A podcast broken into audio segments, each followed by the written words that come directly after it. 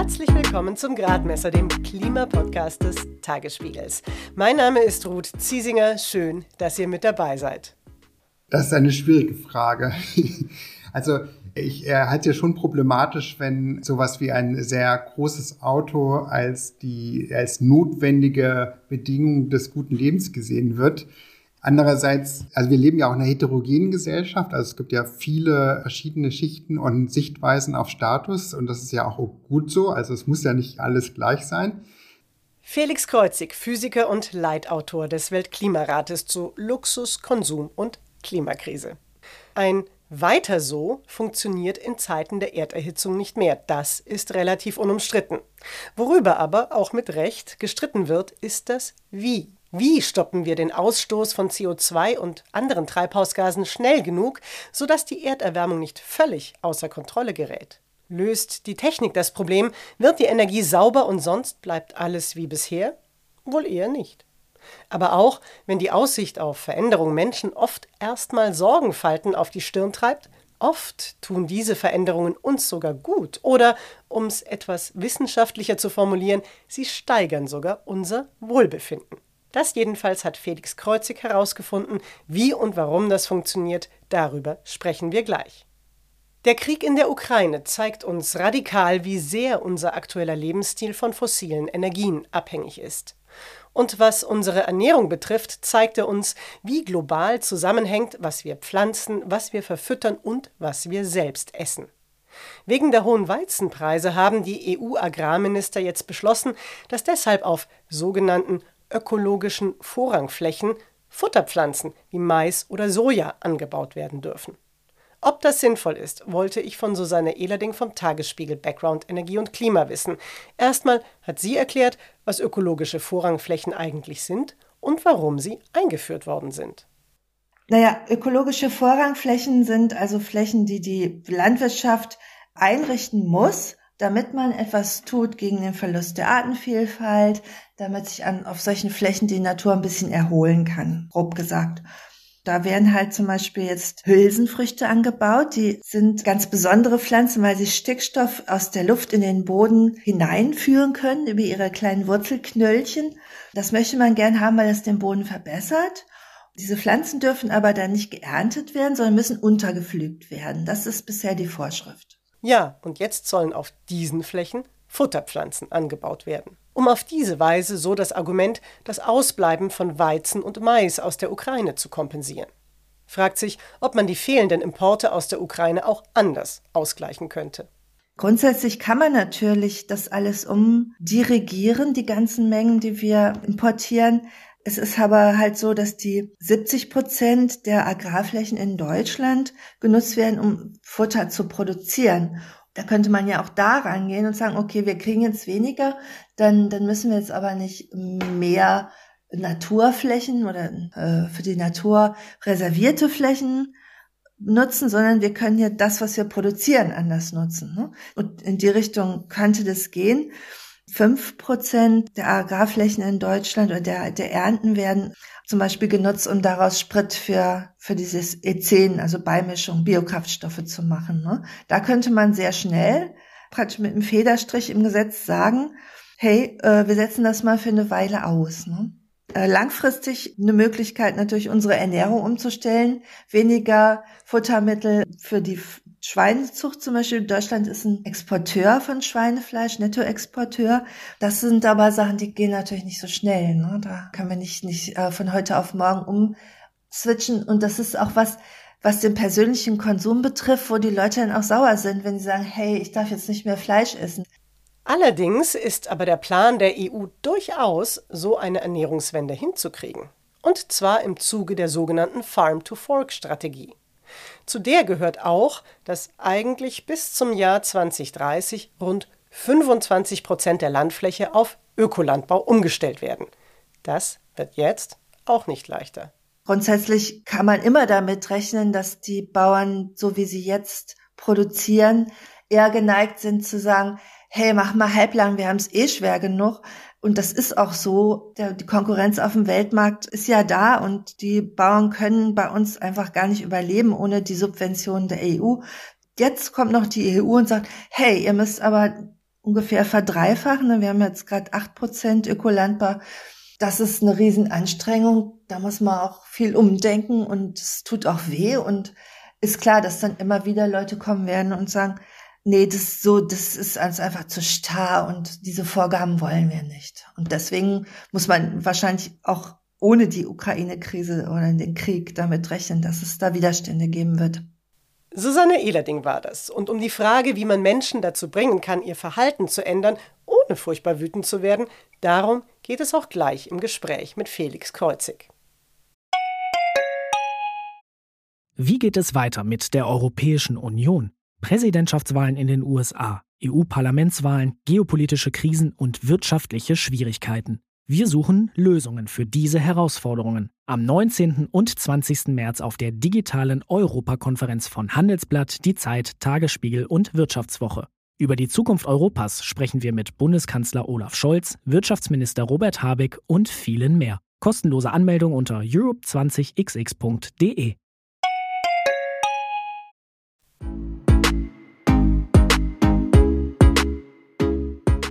Deutschland hat im vergangenen Jahr 762 Millionen Tonnen Treibhausgase ausgestoßen.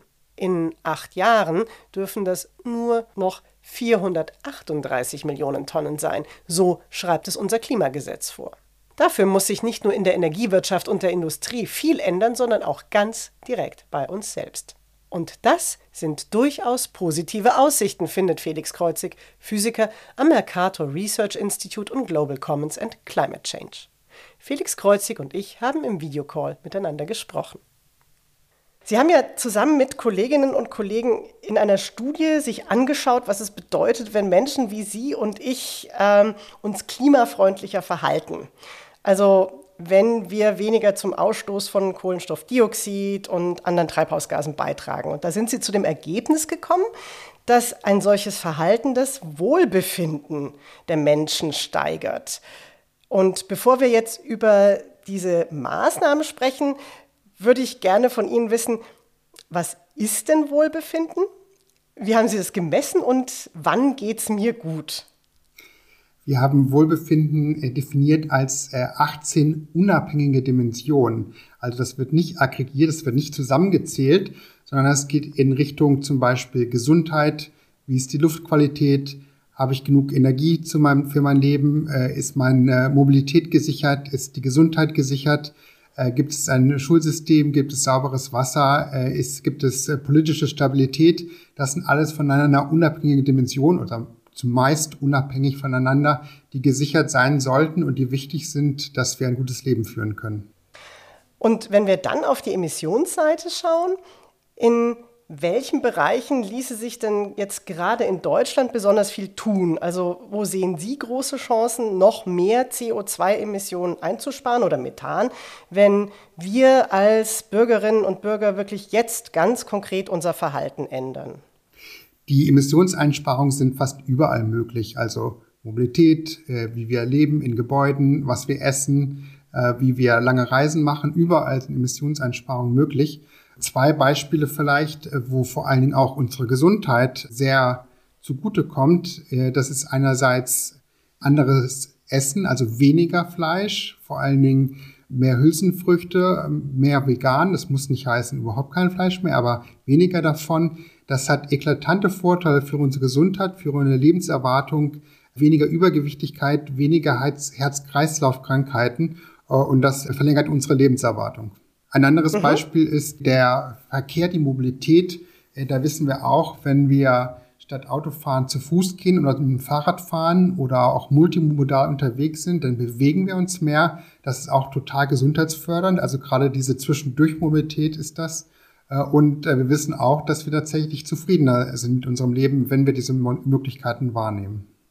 Können Sie das noch ein bisschen genauer sagen? Also woran erkennen wir, dass wir wirklich zufriedener sind? Denn dass es gesünder ist, sich mehr zu bewegen oder weniger Fleisch zu essen, das leuchtet ja total ein. Aber vielleicht bin ich ja ein großartiger Fleischfan und freue mich schon auf die nächste Grillsaison und dann trägt das vielleicht gar nicht zu meinem Wohlbefinden bei, wenn ich jetzt kein Würstchen bekomme. Also erstmal ein, ein Vorurteil möchte ich bitte vermeiden. Also es geht nicht um Verbote Es soll jeder auch seine Möglichkeit haben, wer gerade besonders gerne äh, Fleisch isst und dem das wichtig ist, der soll auch die Möglichkeit dazu haben. Aber der Punkt ist ja, dass unser äh, System uns Fleisch geradezu aufdrängt. Also wir kriegen das sehr, sehr billig im Supermarkt.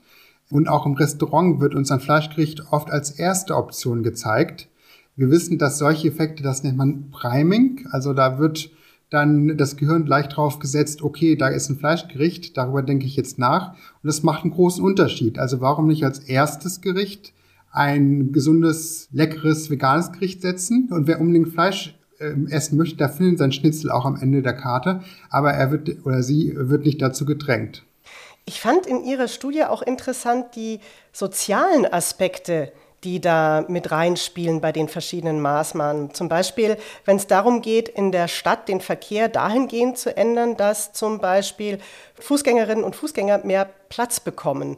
Das verändert ja dann nicht nur den Verkehr und die Mobilität, sondern eben auch andere Aspekte. Hat Sie das eigentlich überrascht, dass das so weitgreifend ist? Also Sie sprechen da was ganz Wichtiges an, weil diese Verhaltensänderungen oder Lebensstiländerungen, die kommen halt nicht aus dem Nichts. Also wenn wir einfach sagen, okay, das sind jetzt die Konsumentinnen, die das machen sollen, da wird nicht viel passieren alleine. Also einiges vielleicht schon, aber die Marge ist begrenzt. Und stattdessen, worum es auch wirklich geht, ist um die politische Unterstützung. Also dass tatsächlich zum Beispiel im Steuersystem oder in der Regulation oder dass auch andere Akteure wie Restaurantbesitzer oder eben, was Sie gerade sagten, Transportplaner in, in Städten mit dabei sind. Wir wissen, dass gerade solche Infrastrukturen, eine andere Art, wie Straßenraum zur Verfügung gestellt wird, eben einen enormen Einfluss auf die Mobilität hat und es eben ermöglicht. Also vielleicht um das ganz äh, präzise zu sagen, also wir wissen, dass viele Leute eigentlich Fahrrad fahren wollen, aber auch sagen, nee, das ist mir zu gefährlich. Es geht eigentlich um die Sicherheit hier. Und wenn Straßen so gebaut sind, dass sie sicher für alle Fahrradfahrerinnen sind, dann hat es tatsächlich einen Effekt, den wir auch sehen.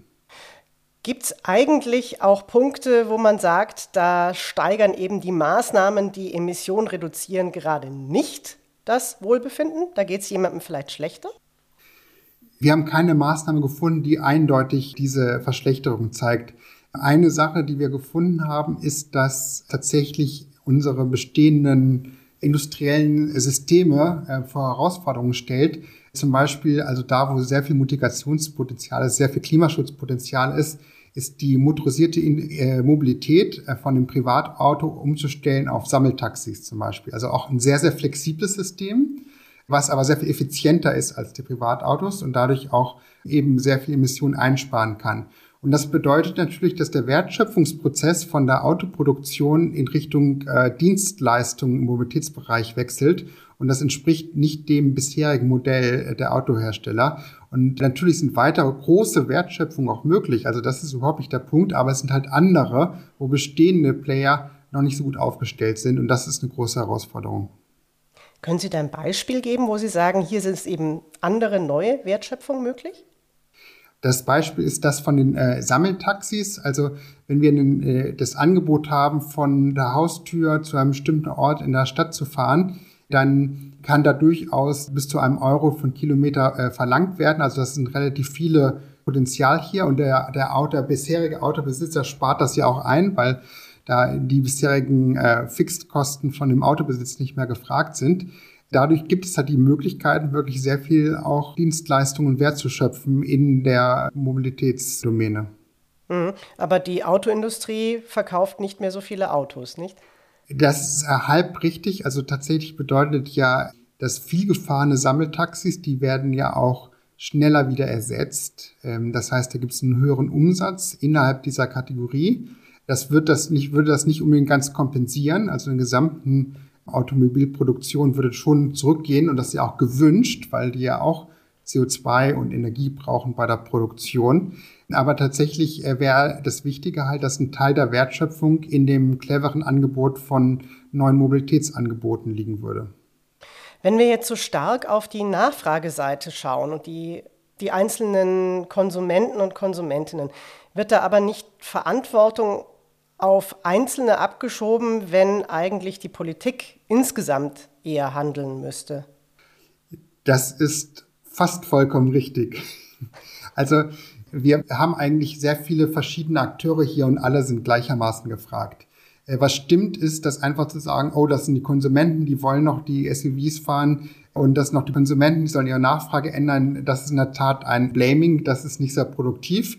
Und es stimmt schon, wir können auch einzelne von uns können ein bisschen was ändern und wir können was Neues ausprobieren und das ist auch wichtig und vor allem diese Nischen-Entrepreneure, also diejenigen, die ein neues Konsumverhalten ausprobieren, sind ganz wichtig, einfach zum zeigen, dass das geht.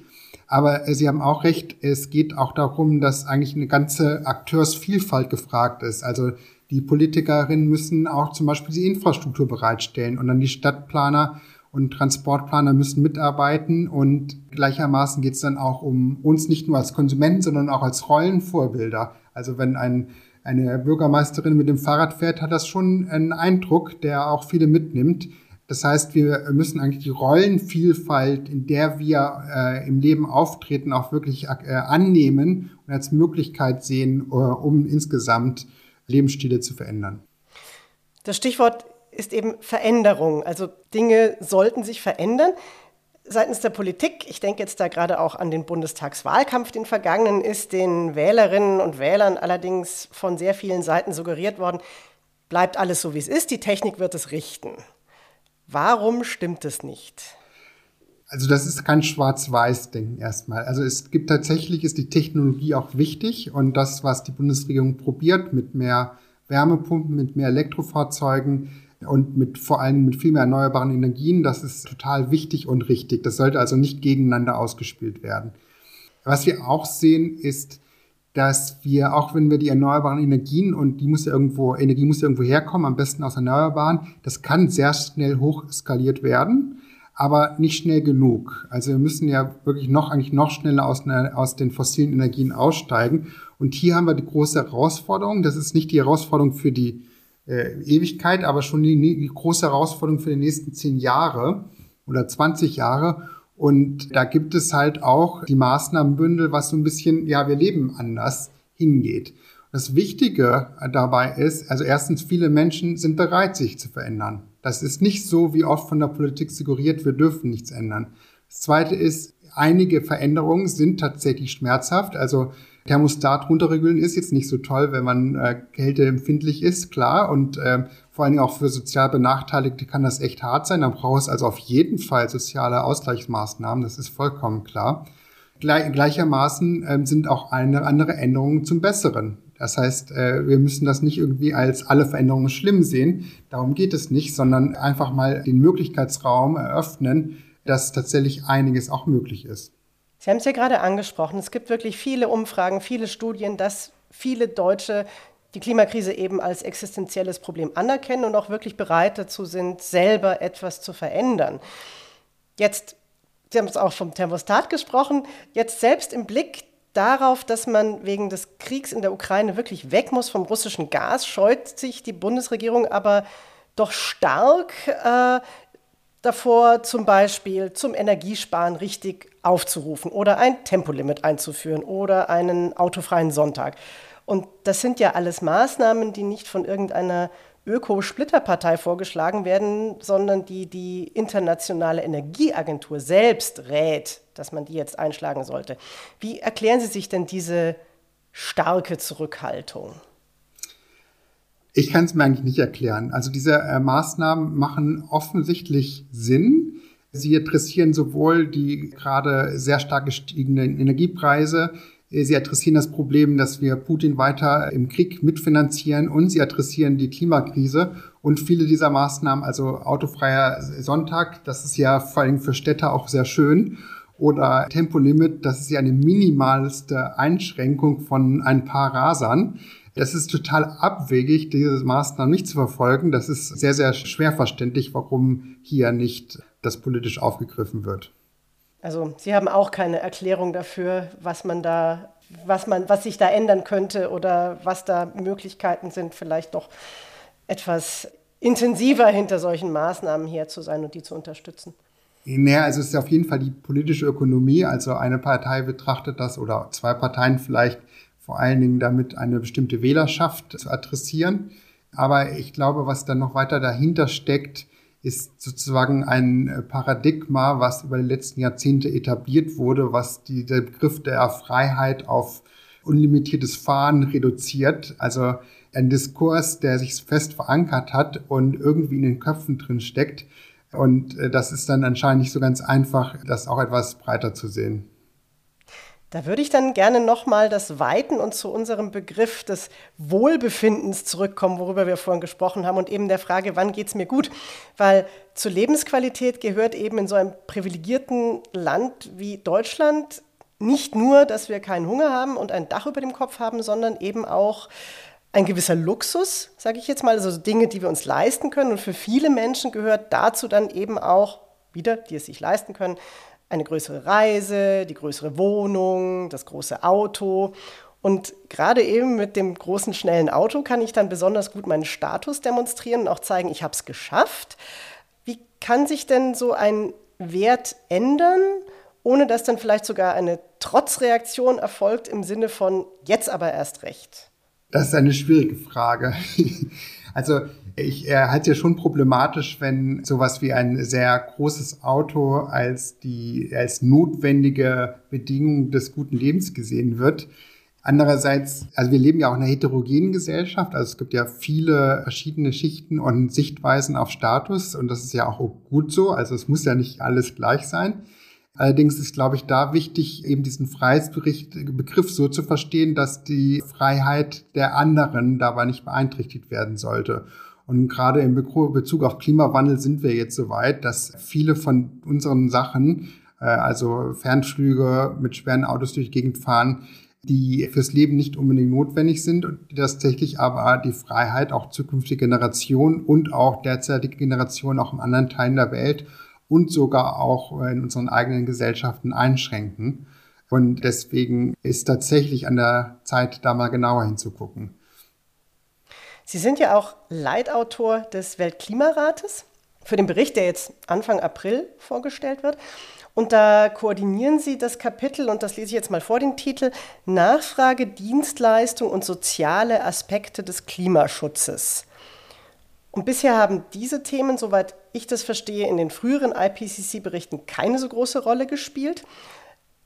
Mir ist klar, inhaltlich dürfen Sie jetzt noch nichts sagen zum Bericht, aber vielleicht ganz generell, Warum hat man sich jetzt für diese neue Gewichtung entschieden?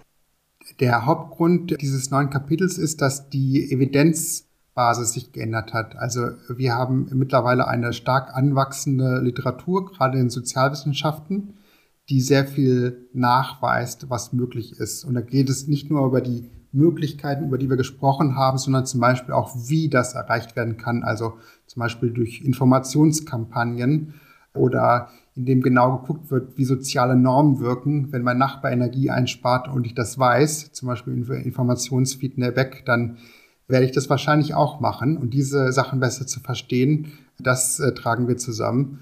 Und weil diese Informationsbasis jetzt da ist, äh, gibt es die Möglichkeit, eben das auch in einem eigenen Kapitel darzustellen. Vielleicht zum Schluss, ganz persönlich, wo haben Sie denn Ihr eigenes Verhalten verändert und fühlen sich jetzt dadurch aber auch tatsächlich besser? Und wo wünschen Sie sich mehr Unterstützung von der Politik? Ja, also was mich erstaunt hat in der Forschung in den letzten Jahren, wie eigentlich prägend das, das Ernährungssystem ist, also wie groß die Emissionen, die mit dem Fleischkonsum einhergehen, wie groß die sind. Und ähm, deswegen esse ich weniger Fleisch, also ich esse noch Fleisch, aber ich esse tatsächlich auch weniger. Ähm, das war so eine, eine direkte Auswirkung davon. Und ich denke, dass in diesen Bereichen, also ich sehe vor allem im Bereich der Mobilität und bei der Ernährung viel mehr Möglichkeiten, dass die Politik die Konsumenten eben nicht allein lässt, sondern ihnen einfach mehr ermöglicht, gesund zu leben und klimafreundlich. Und geht es Ihnen jetzt besser? Ich äh, habe einige Sachen in meinem äh, Leben verändert, zum Beispiel auch Meditation ausprobiert und dadurch, dass es gleichzeitig gemacht habe, kann ich die Kausalität nicht genau feststellen, aber insgesamt geht es mir gut.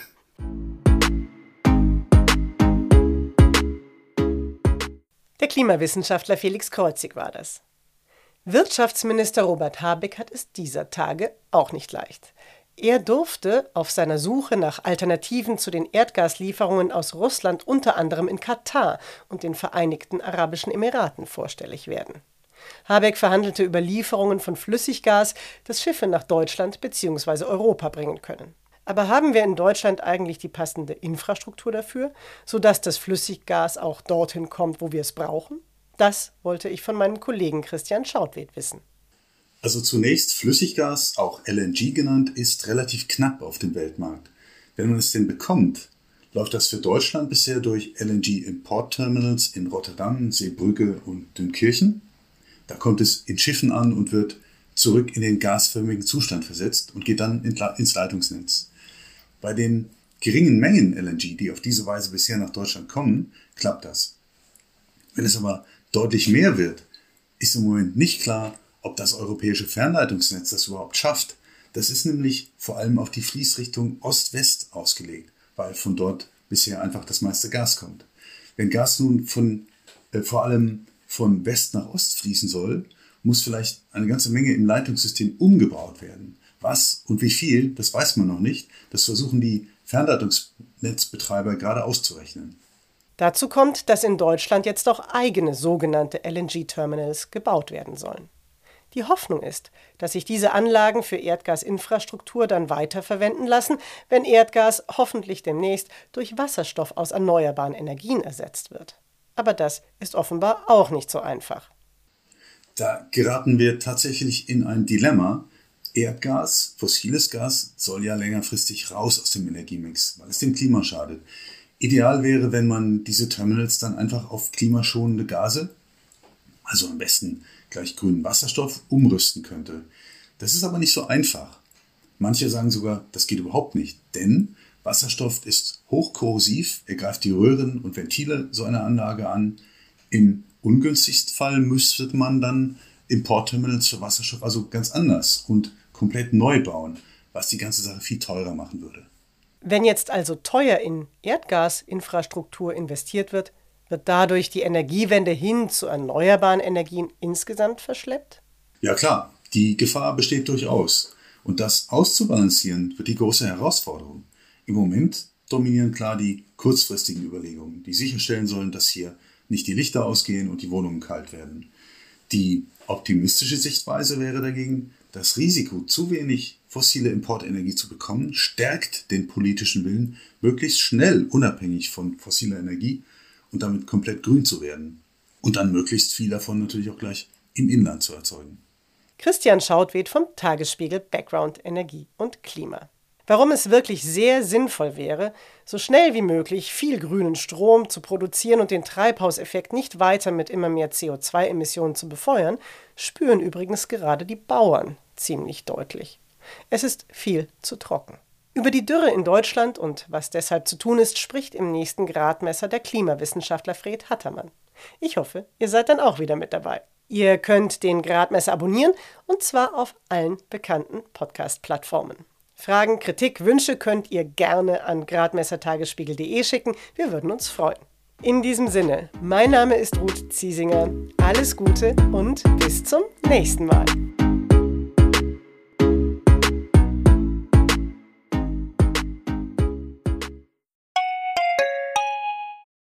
Wie geht es weiter mit der Europäischen Union? Präsidentschaftswahlen in den USA, EU-Parlamentswahlen, geopolitische Krisen und wirtschaftliche Schwierigkeiten. Wir suchen Lösungen für diese Herausforderungen. Am 19. und 20. März auf der digitalen Europakonferenz von Handelsblatt, Die Zeit, Tagesspiegel und Wirtschaftswoche. Über die Zukunft Europas sprechen wir mit Bundeskanzler Olaf Scholz, Wirtschaftsminister Robert Habeck und vielen mehr. Kostenlose Anmeldung unter europe20xx.de.